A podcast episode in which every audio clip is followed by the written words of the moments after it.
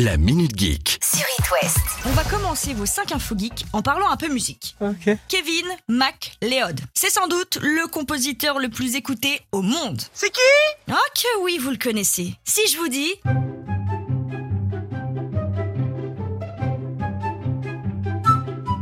Et...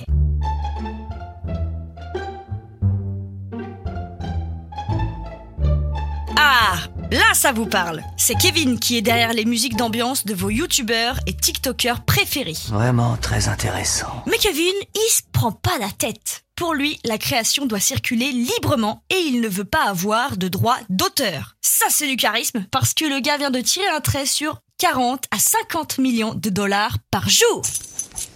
Ouais, c'est du pognon. Ouais, du pognon. Il faut le faire quand même. Ah bah bravo Je vous félicite pas. Pourquoi? Une étude vient de sortir sur les pays qui visitent le plus de sites pirates. Et évidemment, eh ben, on en fait partie. Mais pour une fois qu'on est premier quelque part, Ah, c'est pas faux. on relève plus de 52,5 milliards de visites au premier trimestre 2022 sur les sites pirates. Mais quand on parle de sites pirates, de quoi on parle? Par exemple, des sites de streaming, qui sont les plus plébiscités euh, pour aller voir une série. Mais également les livres Voilà, j'aime bien. qui font partie des contenus qui intéressent le plus les visiteurs sur les sites pirates. Ensuite, ce sont les films. Après, la musique. Et pour finir, les logiciels. Nous, dans le top de ces pays qui visitent des sites pirates, on est cinquième. Donc on est des méchants, mais pas trop des méchants. Nous aussi, on est des gentils et on n'aime pas les méchants. Les trois grands gagnants sont les États-Unis, la Russie, qui est en deuxième place, euh, bah, parce que depuis qu'il n'y a plus les géants américains pour diffuser des films, ils diffusent des films pirates. Et pour finir, l'Inde, qui est le troisième pays qui visite le plus de sites pirates. Je n'ai jamais autant dit pirate de toute ma vie. Du changement encore et toujours sur nos réseaux sociaux. Mais cette fois-ci, rien de bien surprenant. On a l'habitude, chaque jour, d'avoir de nouvelles fonctionnalités qui sont installées, mais Facebook, cette fois-ci, a décidé d'en enlever. Ah oui, c'est étonnant. Notamment la fonction Amis à proximité, qui utilisait notre localisation, va bientôt disparaître. En même temps, t'as pas forcément envie, un dimanche matin, les cheveux un peu gras, que les gens qui font partie de tes amis savent que t'es pas très loin d'eux. Mais ça va pas, Clarisse Mais t'as piqué une crise Les raisons de la suppression de cette fonctionnalité ne sont pas très claires, mais fin du mois, c'est terminé. Et l'époque, quelqu'un a prévenu euh, Mark Zuckerberg euh, qu'ils étaient toujours là Et que plus personne les utilisait? No comment.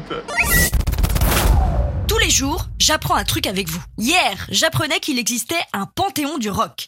Et aujourd'hui, j'apprends qu'il existe un panthéon du jeu vidéo. Mais non. Le World Video Game Hall of Fame, qui se trouve dans l'état de New York. Alors il est assez récent, il date de 2015, et dans ce panthéon, on trouve en tout et pour tout 36 jeux, Quoi, c'est tout? Dont des jeux très connus. Tetris, Super Mario Bros, les Sims, GTA 3, Tomb Raider, Animal Crossing, et on connaît les nouveaux arrivants de 2022. Bienvenue donc à Mrs. Pac-Man, qui aurait contribué à changer l'idée que les jeux vidéo sont réservés aux hommes, à Civilization, à Dance Dance Revolution, l'un des précurseurs des jeux vidéo musicaux sur d'autres appareils, et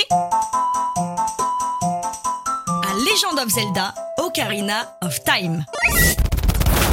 Et une bonne nouvelle pour finir ces 5 infos geeks pour tous ceux qui aiment jouer sur leurs iPhones. Vous avez désormais la possibilité de rejouer à Fortnite. Apple avait supprimé le jeu du store en 2020 suite à un conflit avec le développeur Epic Games, maison mère de Fortnite. Conflit qui partait du fait que l'Apple Store prélève 30% des recettes réalisées par le jeu sur des ventes d'accessoires, de bonus et autres avantages virtuels, mais Epic Games avait fini par porter plainte contre Apple pour abus. Bref, on va pas refaire l'histoire, le tout c'est que tout soit rentré dans l'ordre et que l'appli est gratuite. Et ça, Ça fait plaisir. La Minute Geek À retrouver en podcast sur itwest.com et sur toutes les plateformes.